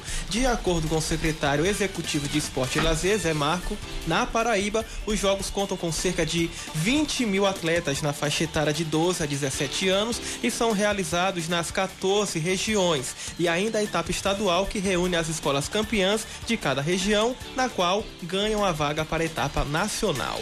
10 da manhã, mais 28 minutos agora na Paraíba, são 10 e 28. Estamos na expectativa e aguardando ah, o início da, da do evento, da, da entrevista coletiva, vamos dizer assim, onde o prefeito de João Pessoa, Luciano Cartacho, deve anunciar as novas medidas de flexibilização é, da economia aqui na Paraíba, em João Pessoa, na verdade.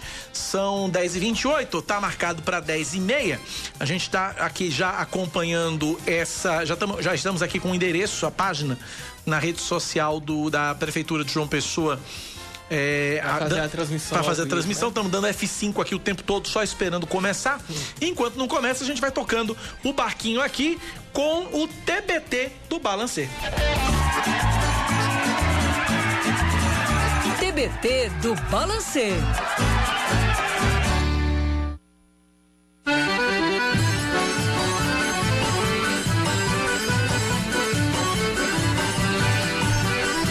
Durante toda esta semana, a gente pediu para você, ouvinte da Rádio Band News, contar qual é o seu São João, qual foi o seu São João inesquecível. E os ouvintes participaram. Peraí, calma. Eu tenho que abrir um canal aqui para poder colocar no ar o nosso ouvinte, senão não funciona, não é verdade? Então vamos lá, agora sim, vamos ouvir o TBT do Balancê.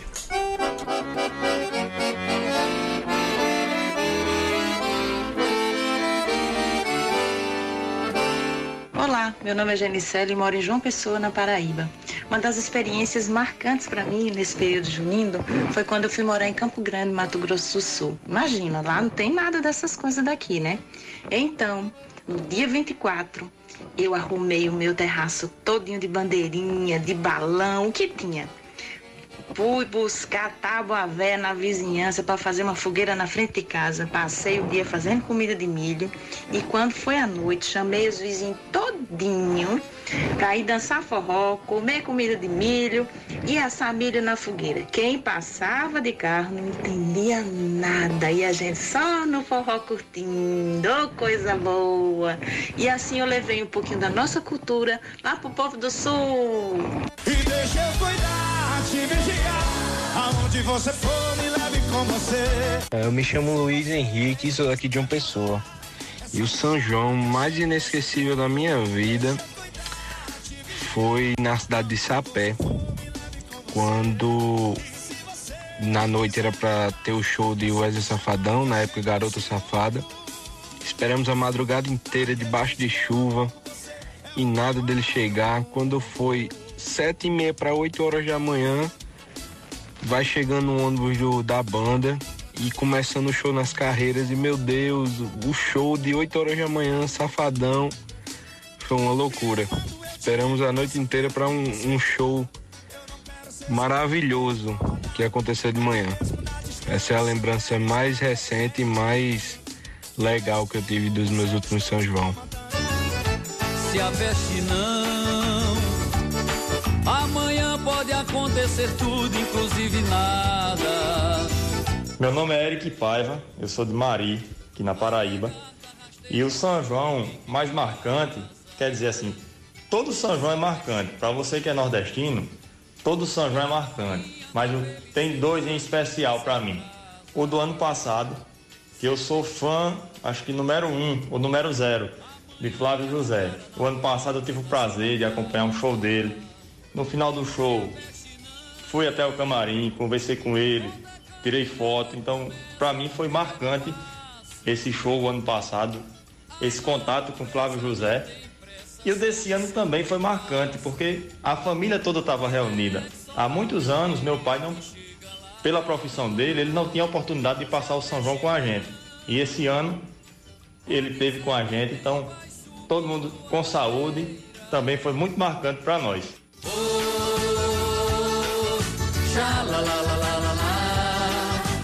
Oh, coisa boa é namorar. Eu me lembrando agora do ouvinte falando do show de, de Flávio José, eu vou me lembrar aqui de, de, de um momento, na verdade, dois momentos, dois, dois, dois, dois, dois São João, que não foi exatamente no dia de São João, mas foi no mês de junho, que me marcaram muito. É, eu não me lembro os anos, um, um, um ano até lembro, foi 2014. Mas antes de 2014, acho que foi 2007 ou foi 2008. No máximo. Ou, ou 2009. Alguma coisa desse tipo. Dois, esse primeiro, dois, esse mais antigo, foi a primeira vez que eu, como profissional de comunicação, subi no palco principal do Parque do Povo do maior São João do Mundo. Era, é, eu trabalhava no Sistema Correio, era locutor da Rádio 98, e era o aniversário da 98 de Campina Grande. E aí, como eu estava lá e tal, e era, e tinha amizade com o pessoal, Cacá, vem aqui e tal, não sei o que. Estávamos lá em Campina Grande, inclusive, dois locutores de, daqui, daqui lá. Estávamos é, eu e meu amigo Sérgio Lassa. Então éramos, éramos os dois lá em Campina Grande, estávamos por lá e a gente apareceu. E aí foi um negócio. É foi... Não, foi, olha, foi a primeira, primeira grande experiência subir no palco principal do Parque do Povo, oh. falar com o público do Parque do Povo, 30 mil, 30, 40 mil pessoas no Parque do Povo. Negócio fabuloso, foi um, uma coisa fora do comum e interagir com o público. A gente tava fazendo brincadeiras no palco e tal. Foi um negócio fabuloso. Essa foi a primeira vez que eu subi no palco principal do Parque do Povo. A Você segunda. Foi acompanhar de outro ângulo. É acompanhar de outro ângulo. E a segunda foi em 2014, que eu tive a oportunidade de apresentar no palco principal do maior São João do Mundo a grande final do Forró Fest de 2014. Era um evento promovido pela Rede Paraíba. Apresentei a final do Forró Fest e ainda, te, ainda apresentei Capilé, o show de Capilé no, no, palco principal, que era uma das atrações do Forró Fest. Então você vê o. Aquela o... energia de capilé. Pois é. E você vê o Parque do Povo do palco. Você é. falar com aquele público é um negócio. Eu tenho inclusive registro em vídeo dessa, dessa final do Forró Fest. Eu mostro você qualquer dia, Leandro. Mas foi uma, é são, são duas lembranças bacanas que eu tive aí da, do São João de Campina Grande. E amanhã tem live, viu? Do São João Virtual de Campina Grande. Amanhã tem Cavaleiros do Forró, Batista Lima, Ney Alves, Pedrinho Pegação, os três do Nordeste, Capilé, ó a Capila aí, e Estela Alves. Amanhã a partir das 5 da tarde. Fala em Batista Lima, eu quero mandar um abraço para Vitor Freitas e dizer a ele, parabenizar ele pela ideia sensacional que ele teve, junto com o pessoal da TV Manaíra, no uh, dia de São João, dia 24 exibiu, exibiu de meio-dia até duas e meia a live de Batista Lima com Edson Lima. De meio-dia às duas e meia, quarta-feira, anteontem, meu amigo. Isso não se faz, não. Pensa numa live boa, rapaz. Pensa numa live boa, sensacional. E domingo tem a live de Luzinete, viu? A Rainha da Seresta. Domingo tem a live de Luzinete. Só confirma, Samara, pra mim o horário da live de Luzinete. Vê, descobre o convite. Domingo tem a live de Luzinete. Descobre só o horário da live de Luzinete domingo pra gente falar aqui. Porque Luzinete é Luzinete, viu? Tem ouvinte participando pelo nosso WhatsApp, 9911-9207. Vamos ouvir. Bom dia, Cacá. Bom dia, Band News. Aqui é Jorge do aplicativo. Moro no Cristo Redentor, aqui em João Pessoa. E o meu melhor São João foi em 2017, no município de Galante. Eita, forró bom arretado, meu amigo. E foi o primeiro São João com minha atual companheira. Pense, coisa maravilhosa. Olha aí, um abraço pra você, Jorge. Pronto, já descobri aqui, ó. Dia 28 é domingo, uma da tarde, no canal do YouTube. Eu sou. É, o canal do YouTube Sou Solidário PB. A live de Luzinete, domingo, uma da tarde, a Rainha da Seresta. Acabei de ver aqui. Valeu, Samarita. 10h36 na Paraíba, 10 da manhã, mais 36 minutos. Deixa eu ver se já tem aqui sinal do, da coletiva do prefeito Luciano Cartaz. Ainda não começou, tá atrasado, a- a- tá atrasado o negócio por lá. Mas enquanto isso, a gente vai seguindo aqui com o nosso barquinho. É hora de uma outra série, de um outro especial aqui na Band News FM. Vamos lá. Saudade. O meu remédio é cantar. Série original da Band News FM.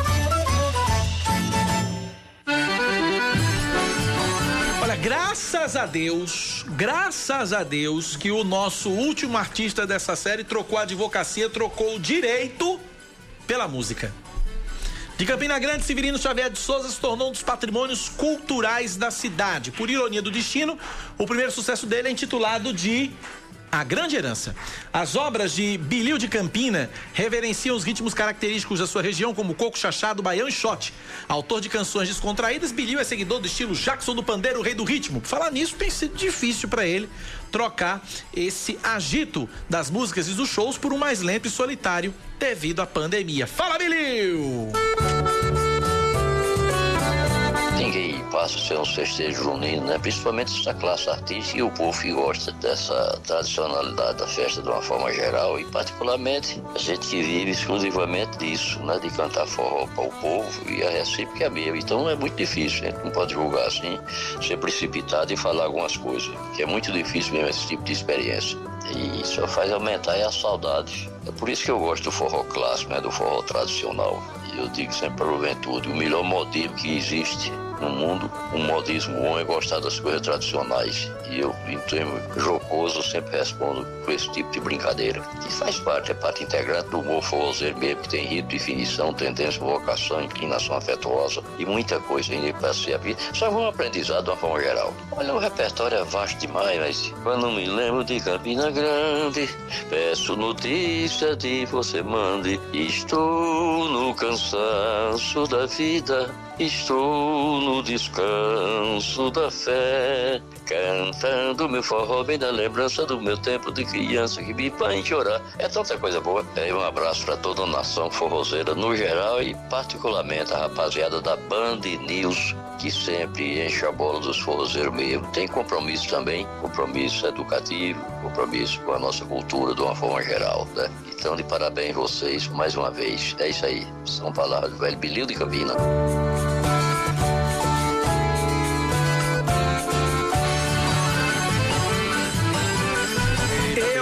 Fã do Vai Bilil, viu? Eu também. Eu sou fã do, do Vai Bilil. É gostoso demais você ouvir Bilil de Campina. É muito bom, é muito bom.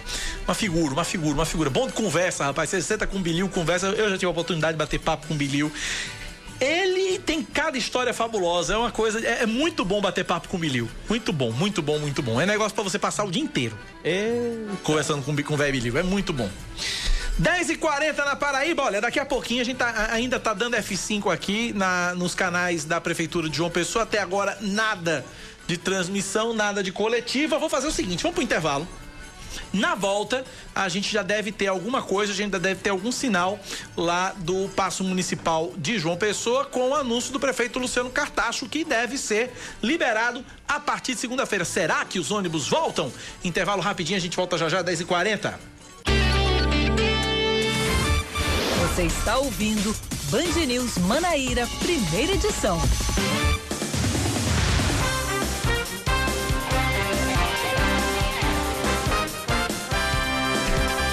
10 e 43 o Conselho Regional de Medicina da Paraíba já registrou mais de 60 denúncias, 60, 60, de falta de equipamentos individuais de proteção, remédios, exames e insumos para o combate ao coronavírus. As denúncias estão partindo dos próprios profissionais de saúde que estão trabalhando na linha de frente do enfrentamento à doença. Os médicos podem fazer denúncias através de um canal criado pelo Conselho Federal de Medicina pela internet.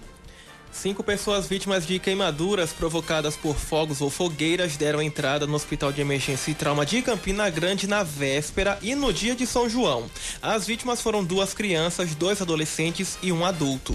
De acordo com a unidade, em junho do ano passado, 76 pessoas deram entrada vítimas de queimaduras, sendo 22 somente no dia 23 e 24 de junho. Isso representa uma queda de 77,2% no número de atendimentos. Este ano, uma lei proibiu o acendimento de fogueiras em espaços urbanos em todo o estado devido à pandemia do coronavírus. Você sabe que tem culturas, tem tradições que não precisam ser mantidas. Uma delas é da fogueira. Veja você a redução da, da, dos casos de queimaduras provocadas por fogos ou fogueiras. Ano passado, somente nos dias 23 e 24, foram 22 pessoas que deram entrada nos hospitais. Neste São João, só 5. De 22 para 5. Uma queda de 77. 77,2%. Então, a, olha, a fogueira, é, além desse, dessa história da, das queimaduras, né, do risco de queimadura. Também tem a questão para quem tem problema é, respiratório, que também é um problema sério. Né? Então, gente, eu acho que eu, se fosse o governador João Azevedo, eu estenderia os efeitos dessa lei, deixava permanente. Não pode acender fogueira. Pronto, acabou-se. Eu, se fosse governador, acabava com essa história. Pra que acender fogueira? Foi tão bom. Gente, o São João foi tão maravilhoso. A primeira vez na vida eu não precisei fechar a janela da minha casa por causa de fogueira. Que meu olho fica logo ardendo. Sensacional. É, acredito que o, o da maioria da, do, do, do, pessoal, né? Quando sai, pois o é. olho é, é complicado. É complicado, o olho arde, é, um, é, uma agonia terrível. Olha, na Paraíba, 85 mil pessoas apresentaram sintomas conjugados associados à Covid-19 no mês de maio, de acordo com o IBGE. No total da população, esse número representa 2,1%, a décima maior proporção do país. A média ficou acima da nacional, de 2%, mas abaixo da observada no Nordeste, de 2,7%. Na da parcela da população que apresentou esses sintomas conjugados, 69,8% não procuraram serviços de saúde. O Tribunal de Justiça da Paraíba suspende a lei estadual que obriga os estabelecimentos comerciais no estado que venderem produtos fora do prazo de validade a entregarem gratuitamente ao consumidor dois produtos da mesma espécie e qualidade. A norma foi questionada pela Associação de Supermercados da Paraíba com o argumento de que a lei proporciona uma dupla punição ao, aos estabelecimentos comerciais. Cabe recurso da decisão. Olha, o, a terceira parcela do auxílio emergencial de 600 reais começa amanhã a ser depositada nas contas da poupança social digital. Esse depósito vai seguir um calendário específico até o dia 4 e serve somente para pagamento de contas, boletos e compras por meio de cartão de débito digital. O saque em dinheiro começa no dia 18 de julho, vai até 19 de setembro. O governo divulgou ontem à noite, em edição extra do Diário Oficial da União, o calendário de pagamento da terceira parcela do auxílio. Ontem também o presidente Jair Bolsonaro afirmou que o governo avalia a prorrogação do benefício com o pagamento de três parcelas adicionais nos valores de 500, 400 e 300 reais consecutivamente. Esportes, Leandro o Oliveira. O Liverpool volta a ser campeão inglês após 30 anos, dono de 18 títulos antes do novo formato da liga adotado a partir da temporada 92-93. O time comandado por Jürgen Klopp, que ontem ontem goleou o Crystal Palace em casa por 4 a 0 contou ontem com a vitória do Chelsea por 2 a 1 sobre o Manchester City de Pep Guardiola para faturar pela primeira vez na história o título da Premier League. Resumo da ópera, o Liverpool nem precisou entrar em campo para ser campeão. É, são 86 pontos somados pelo Liverpool em 31 rodadas contra 63 do City. Como restam sete jogos, esta diferença não pode ser alcançada. A última vez que o Liverpool havia é, venceu o campeonato inglês foi na temporada de 89-90. O Liverpool volta a campo no jogo da taça justamente contra o Manchester City, fora de casa, na próxima quinta-feira, dia 2. 10 e 48 na Paraíba, já que o assunto é esportes. Esportes com Yuri Queiroga.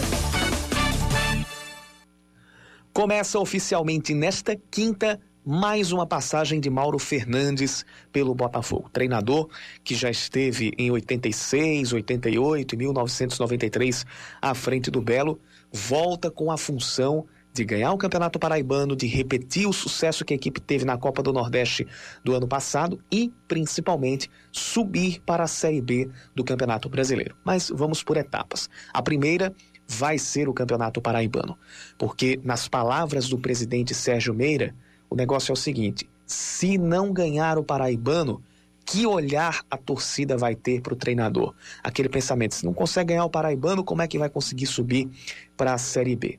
Não é menosprezando o campeonato estadual, mas de fato você vê que o Botafogo enxerga já o campeonato sob o olhar de um time hegemônico.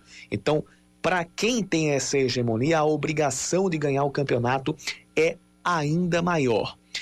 Para fazer isso, a equipe vai precisar, hum, diríamos, administrar uma situação que, pelo menos no, no aspecto organizacional, parece cômoda.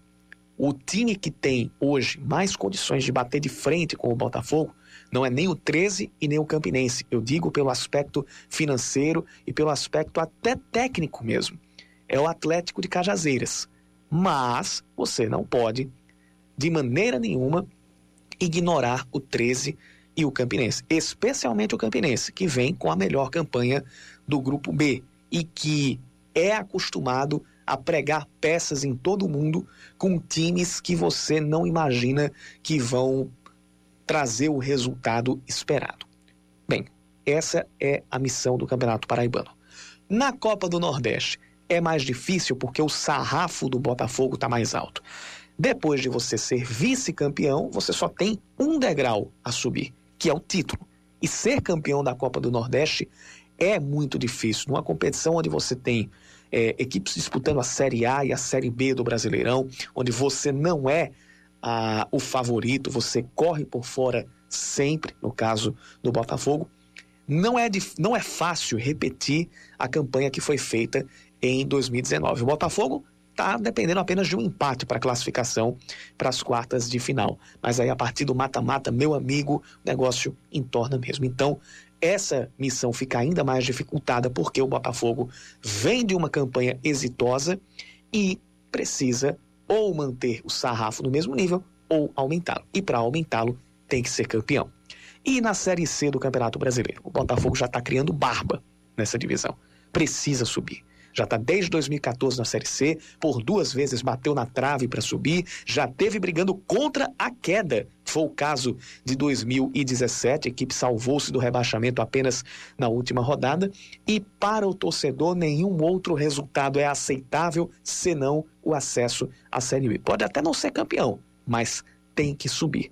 Qualquer coisa fora disso condena o trabalho que pode, durante esses primeiros meses, ter bastante sucesso.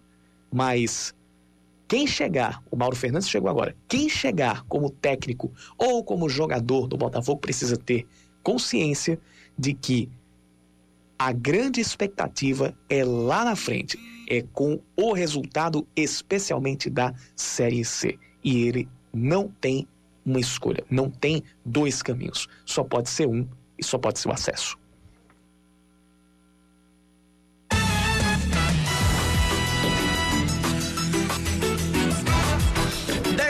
52 minutos agora na Paraíba, 10 e 52 Olha uma curiosidade, deixa eu trazer uma curiosidade rapidinha aqui. É, uma jaguatirica.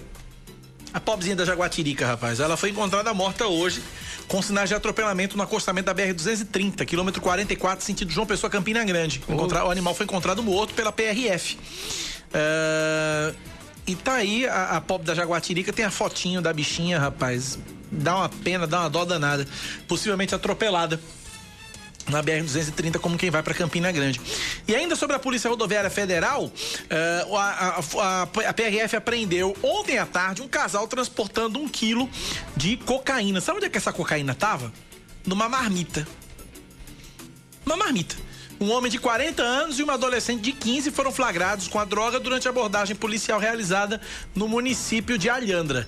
Eles disseram que a droga foi adquirida em Parnamirim, Rio Grande do Norte, ali na Grande Natal, né? Aquele município imediatamente antes de Natal, como quem vai daqui para lá.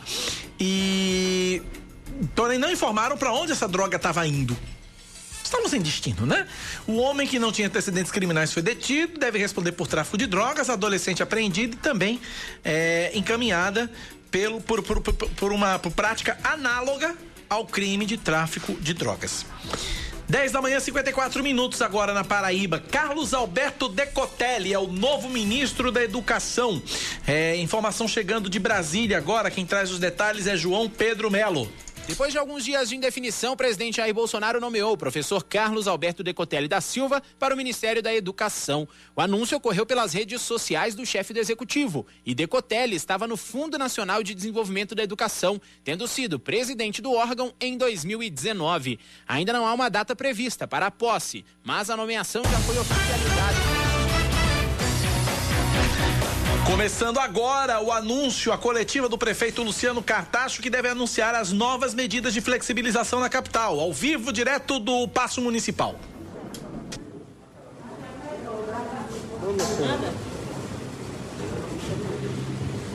Isso, Glaucinha.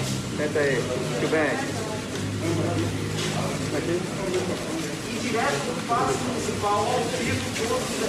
Paço Municipal ao vivo, prefeito João Pessoa Luciano Cartacho se preparando para começar a falar. A transmissão iniciou neste momento e você acompanha aqui na Band News FM o início dessa entrevista coletiva, eh, na qual o prefeito João Pessoa Luciano Cartacho deve anunciar as medidas de flexibilização da economia a partir da próxima segunda-feira. Segunda fase, né? É, segunda fase. Possivelmente aí, expectativa para eh, a liberação dos ônibus, né? Na mesa, o prefeito João Pessoa Luciano Cartacho, ao centro da mesa. Do lado direito dele está o secretário de Saúde, Adalberto Fulgêncio. Vamos ver também se vai liberar outros serviços, né? É, vamos acompanhar. Vamos acompanhar se libera o comércio, se libera os shoppings, feiras livres, o que é que vai acontecer ah, a partir da próxima segunda-feira. Vamos lá, o prefeito vai- já pegou o microfone. Pessoal, vamos lá. bom dia. Quero agradecer a presença de todos. Saudar todos que estão nos acompanhando na live. Saudar o nosso secretário Roberto Gêncio, o nosso doutor Felipe Proenço, que tem dado uma contribuição valiosa à cidade de João Pessoa, nesse período tão difícil de pandemia. E dizer para vocês de maneira objetiva, nós estamos iniciando a segunda fase do nosso plano de flexibilização estratégico, que foi pensado, que está sendo executado, levando em consideração todos os critérios, respeitando acima de tudo a ciência, a saúde das pessoas.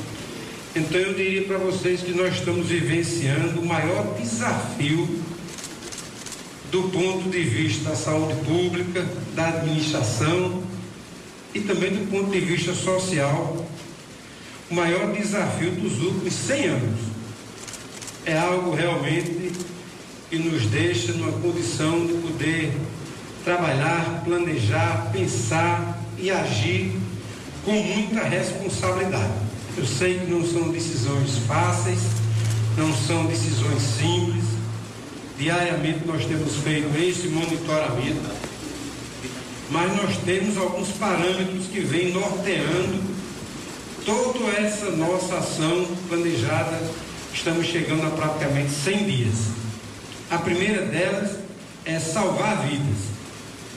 A prioridade, o compromisso número um de um gestor tem que ser o compromisso com a vida. E é isso que está norteando todas as nossas decisões. Primeiro, objetivo, toda decisão passa por essa questão fundamental, que é como salvar vidas humanas. Essa é a prioridade total da nossa gestão eu tenho essa responsabilidade como prefeito de João Pessoa de cuidar das pessoas. E nesse momento, repito, de muita dificuldade, a nossa prioridade reforça-se cada vez mais nessa decisão de continuar salvando vidas. A outra prioridade que norteia esse debate, que norteia essas discussões, que norteia as nossas decisões nesta pandemia é exatamente proteger o nosso sistema de saúde. Fazer com que a gente tenha um sistema de saúde que funcione no momento que as pessoas mais estão precisando. Então a gente tem visto aí que nós estamos conseguindo manter o nosso sistema de saúde como um todo, passando pela atenção básica, passando pelas policlínicas, passando pelas nossas UPAs, pela rede hospitalar, né? e hoje a gente tem a condição de dizer que o número de leitos de UTI não colapsou na, na cidade de João Pessoa, nenhuma pessoa em João Pessoa hoje que procurar o sistema de saúde, que procurar um leito de UTI, de UTI na nossa capital, vai ficar desassistido. Então, essa também é uma decisão de um compromisso firmado com a saúde da população. E claro que também preservar a nossa economia, a sobrevivência das pessoas, o emprego, a renda das famílias. Então, essa semana, nesses últimos 15 dias da primeira fase, Adalberto, é, do plano de flexibilização até hoje, que nós estamos iniciando a segunda fase, nós tivemos, por exemplo, na área da saúde, a abertura de 14 novos leitos de UTI, nós tivemos na área econômica a antecipação da primeira parcela do 13 terceiro salário dos servidores da prefeitura, colocando em circulação na nossa economia mais de 136 milhões de reais. Então isso no momento de dificuldade, de queda da arrecadação, que demonstra também a nossa capacidade de gestão nesse momento de dificuldade, que repito, é o maior dos últimos 100 anos para qualquer gestor público, principalmente no Brasil. Então nós tivemos mudanças importantes, avanços importantes nesse período. E agora a gente chega à segunda fase do plano estratégico de flexibilização. E chego com alegria, chego com satisfação. Porque como eu disse anteriormente a vocês, esse plano ele não é uma camisa de força. Então a gente poderia chegar 15 dias depois, como estamos chegando hoje, mantendo o que foi feito, poderíamos chegar recuando de algumas posições em função do cenário, ou poderíamos chegar avançando um pouco mais de forma segura, serena, firme, como nós vamos fazer hoje. Então, das três opções, eu quero agradecer a população de uma pessoa que tem entendido a necessidade de continuar ficando em casa.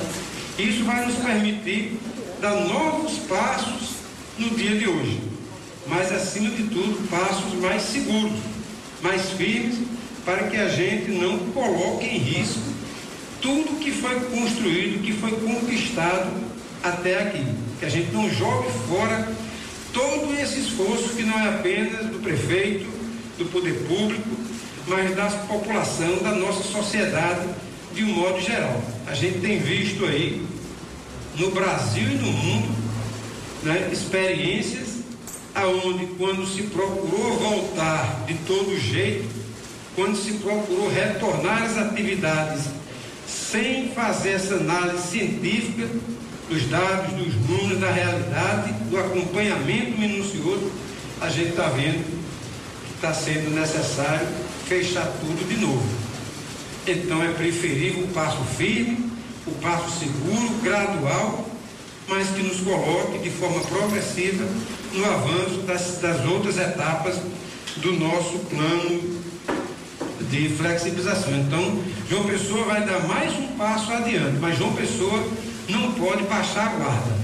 Nós ainda não estamos num cenário de conforto, num cenário de segurança de poder flexibilizar de maneira mais ampla possível as atividades econômicas do nosso município. É preciso prudência, é preciso segurança e é preciso cuidar da vida das pessoas. Então é nesta, nesta, desta maneira que nós estamos anunciando aqui algumas medidas importantes. A primeira dela que diz respeito, aliás, não é a medida, mas os critérios que está nos permitindo avançar um pouco mais nesse momento, é que a gente tem conseguido né, reduzir o número de óbitos diários na cidade de João Pessoa. Em outras semanas, a gente chegou a ter uma média diária de 10 óbitos. Hoje a gente está na faixa de abaixo de 5 óbitos. Então é uma redução significativa para todos nós. Né? Um, outro, um outro ponto que foi pautado também na última é, avaliação nossa aqui do primeiro plano, da primeira etapa do plano, que é a redução da taxa de ocupação dos leitos de UTI. Nós já chegamos a ter mais de 90% dos, dos leitos de UTI ocupados na nossa cidade. Há 15 dias atrás nós estávamos com 76%. E hoje a gente chega a 73%. Então há uma redução do uso dos leitos de UTI. Isso é importante para a gente. Isso nos dá uma segurança de poder avançar um pouco mais. Além, é claro, da redução da pressão hospitalar, principalmente nas UPAs de João Pessoa. Um trabalho que está sendo feito na atenção básica, nos PSF de João Pessoa, no acompanhamento é, do paciente na medicação, os protocolos que foram estabelecidos na atenção básica têm nos ajudado também a diminuir essa pressão sobre as nossas UPAs. Então, esses três fatores foram fundamentais para nos dar a garantia de que a gente pode realmente dar um passo mais adiante, chegando à segunda fase é, do processo de flexibilização estratégica que nós estamos realizando na nossa cidade. Então é isso que eu quero compartilhar com cada um de vocês. São decisões duras, difíceis, mas são necessárias e a gente fazer com muito critério. Seria maravilhoso para um prefeito, para a nossa equipe, poder chegar aqui e dizer: vamos abrir tudo, vamos flexibilizar, vamos voltar para as ruas, vamos voltar para o esporte, para a cultura, para o lazer, para as nossas atividades econômicas. São decisões que muitas vezes parecem um caminho mais simples, mais fácil, que outros gestores preferem seguir essa linha. Mas nós estamos falando em salvar vidas humanas. Daí a nossa responsabilidade de fazer tudo com muito zelo, com muito cuidado e com o máximo de segurança possível. Então eu quero compartilhar com vocês que a primeira medida que nós vamos flexibilizar nesta segunda etapa do plano que vai ser a partir do dia 6 de julho, ou seja, de segunda-feira que vem a oito dias, nós vamos fazer o retorno do transporte coletivo na nossa cidade. Né? Já estamos beirando aí 100 dias sem o transporte coletivo na cidade de João Pessoa. Ônibus dia 6 de julho, primeira medida anunciada pelo prefeito Luciano Cartacho. Uma medida que salvou vidas. Isso nós temos dados e números que colocam exatamente isso como algo muito verdadeiro. Então nós vamos retomar o, o, o, o transporte coletivo na cidade, ou seja, a volta dos ônibus que vão circular na nossa capital a partir do dia 6, de segunda-feira que vem, há oito dias. Nós tivemos reunião com o setor de transporte coletivo, discutimos os protocolos, como estamos discutindo com todos os setores da sociedade. E aí chegamos ao entendimento, ouvindo a saúde, ouvindo o sanitarista, ouvindo o secretário, ouvindo todo mundo, conversando, avaliando. Nós chegamos a uma leitura objetiva, verdadeira, aonde nós entendemos que é preferível a gente voltar no dia 6 para a gente ter durante toda essa semana a preparação para esse retorno. Nós vamos fazer testes rápidos com todos os operadores do transporte coletivo de João Pessoa, cobrador, motorista, enfim, todos que trabalham no sistema vão ser testados durante toda essa semana. Na realidade, já começamos a partir de amanhã.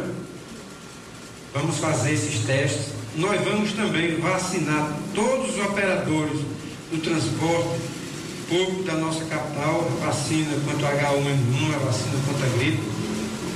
Nós vamos fazer com todos esses, esses profissionais.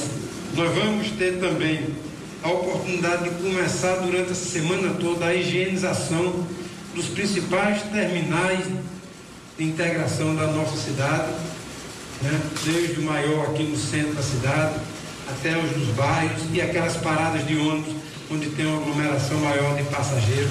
A gente começa também agora toda a sanitização desses espaços.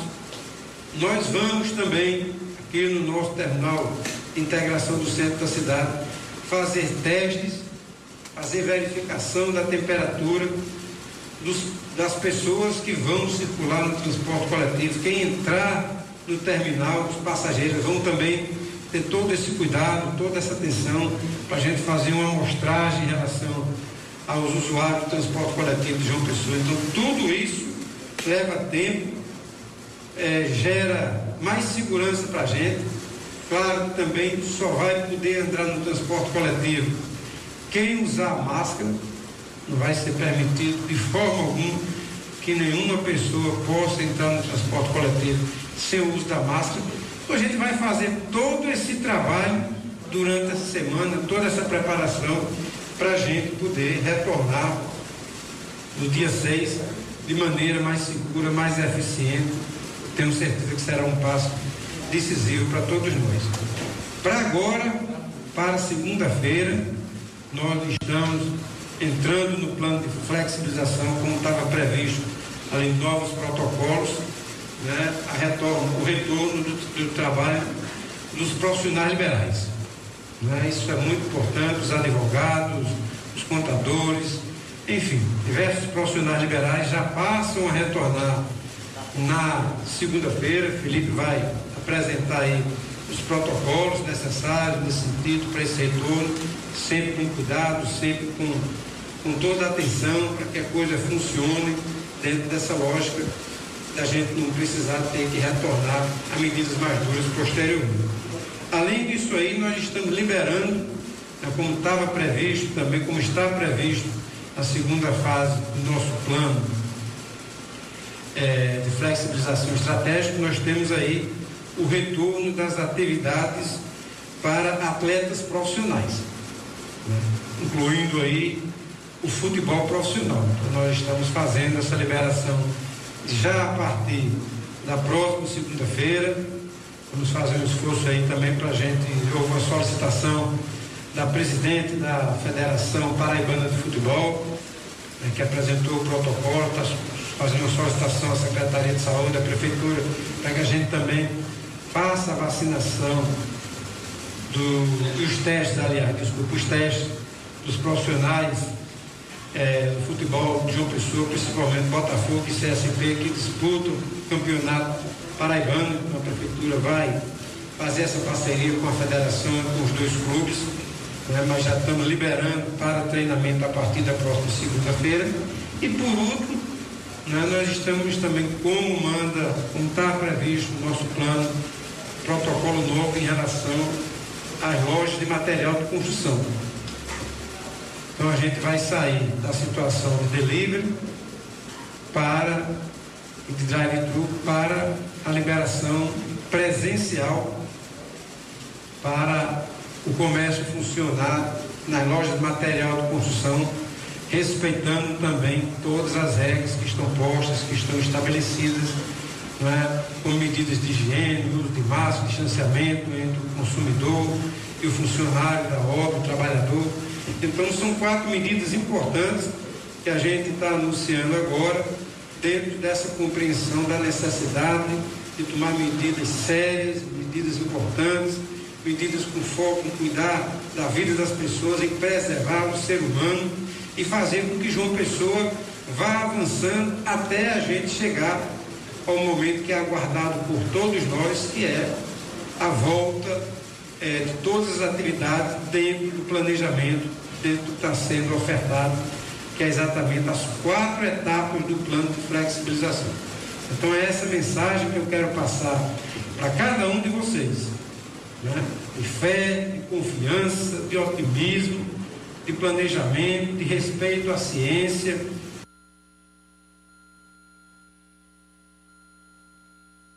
Bom, caiu a conexão então do, da, da live, na verdade, do prefeito Luciano Cartacho. Então vamos aqui é, recapitular o que o prefeito anunciou até então. Uh, os ônibus retornam dia 6, ou seja, Daqui não a- é nesta segunda. É na outra segunda, dia 6 de julho, os Daqui ônibus retornam. dias? Agora ficou, ficou em aberto aí por parte do prefeito, faltou o prefeito Luciano Cartacho dizer, ah, com relação à A fro- a, a, a frota. Né, e a lotação dos ônibus.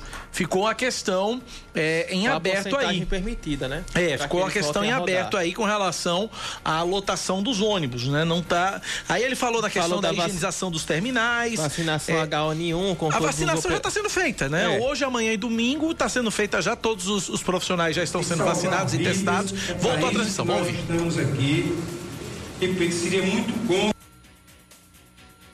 É isso. Mas eu acho que. Eu vou pedir para Oscar, para Oscar ver se acompanha a- a- em paralelo, Oscar. Se tem alguma outra, alguma outra definição por parte do prefeito Luciano Cartacho. Vamos ouvir, voltar. Voltou. passo de mais uma, uma caminhada que é longa, mas que nós estamos chegando, consolidando, momento a momento, dia a dia. São reuniões diárias, está aqui o secretário Adalberto, está aqui Felipe, que sabe que diariamente a nossa rotina é de trabalho, é de planejamento, é de avaliação, é de acompanhamento, é de análise de estudo científico, é de comparação para que a gente tenha Bom, então, então, enquanto o Oscar ouve em paralelo, vamos aqui repassar aqui os quatro, as quatro medidas anunciadas então pelo prefeito Luciano Cartacho. Ônibus a partir do dia 6, segunda-feira, essa não, a outra, né? Ficou só em aberto, como eu disse, a questão de quantos carros, qual, qual a- o percentual da frota, lotação do- dos veículos. Os o- é, vai falar de protocolos, né? Mas a questão da higienização dos terminais, é, o uso obrigatório de máscaras para andar de ônibus. Limpeza é, das garagens. A limpeza das garagens, a, aferir motoristas, temperatura dos passageiros quando eles entrarem nos terminais, também a questão da testagem, da vacinação dos profissionais, isso já está sendo feito nesse fim de semana pelo Sintu, enfim. Agora, o que, que acontece a partir de segunda-feira? Três atividades liberadas a partir de segunda-feira. Ah, os profissionais liberais, ou seja, os escritórios, principalmente os escritórios de advocacia, os escritórios de contabilidade liberados a partir de segunda-feira, já esta segunda, assim como a volta dos treinos dos jogadores de futebol, dos atletas profissionais, sobretudo futebol. Então, futebol começa, é, futebol e todos os esportes profissionais começam a ser liberados a partir de segunda-feira. Destaque para o futebol, que é a expectativa para todo mundo. E também as lojas de material de construção que vão ser reabertas ah, a partir dessa segunda-feira. As lojas de material de construção que estavam funcionando no sistema de drive-thru ou take-away, né? Que você passava e retirava. Agora, as lojas de material de construção vão ser reabertas. Nós estamos acompanhando, a gente continua acompanhando. No geral, essas foram as medidas anunciadas pelo prefeito Luciano Cartacho. Ônibus, repito, de segunda-feira a 8, dia 6 de julho. São 11 da manhã, mais 16 minutos. A gente estourou um pouquinho o horário, claro que com a permissão da Rede Band News FM de Notícias. A gente vai encerrar aqui o Band News Manaíra, primeira edição de hoje. Leandro Oliveira, segunda-feira a gente volta às 6 da manhã, logo cedinho. Eu volto às 6 da manhã, logo cedinho. Leandro Oliveira volta às 9h20. Oscar Neto acompanha a, a coletiva do prefeito Luciano Cartacho e vai também trazer os detalhes nas, nos, nos boletins locais do Band News Station, que já está rolando com Eduardo Barão e Carla Bigato. Oscar, aquele abraço. Oscar não, Leandro, aquele abraço até segunda. Abraço também para Oscar. E um abração pro Oscar que tá aqui no estúdio também acompanhando. É. E um abraço pra você. Amanhã, 6h50, tem minha entrevista no, no Paraíba Gente da TV Manaíra Band com o prefeito de Campina Grande, Romero Rodrigues, que também deve estar anunciando hoje algumas medidas. O intervalo. Acabou, acabou o programa. Um abraço pra todo mundo, deixa mais intervalo. Um abraço pra todo mundo, valeu, tchau, tchau. Doido aqui, tchau. Você ouviu Band News Manaíra, primeira edição.